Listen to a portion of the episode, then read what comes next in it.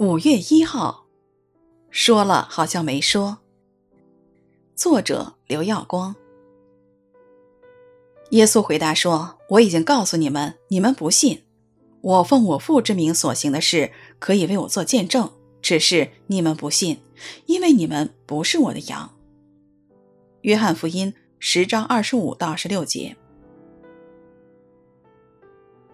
我们或多或少都曾面对着沟通不良的情形。各说各话，风马牛不相及。主耶稣也常面对这样的情况。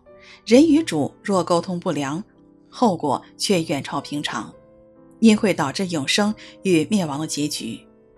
在约翰福音第十章的场景中，犹太人实在心里悬疑不定：到底耶稣是不是基督？该不该群起拥护呢？所以他们对耶稣说：“如果你是，就公开说清楚。”不要让我们在那边猜。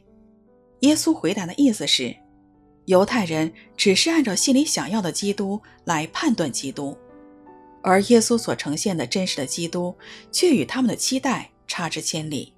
难怪耶稣对他们说了，如同没说。我们不也是如此吗？以自己的想象来看待神，按照我们想要听的来过滤神对我们说的话，自然不是误解，就是错失。那些听懂神话语的人，都是愿意降服自己、接受并跟随耶稣的人，如同调对了频道的收音机，自然能听清楚；不然，所听到的都是噪音。愿我们不要用我们想要的来缩限神。耶稣回答说：“我已经告诉你们，你们不信。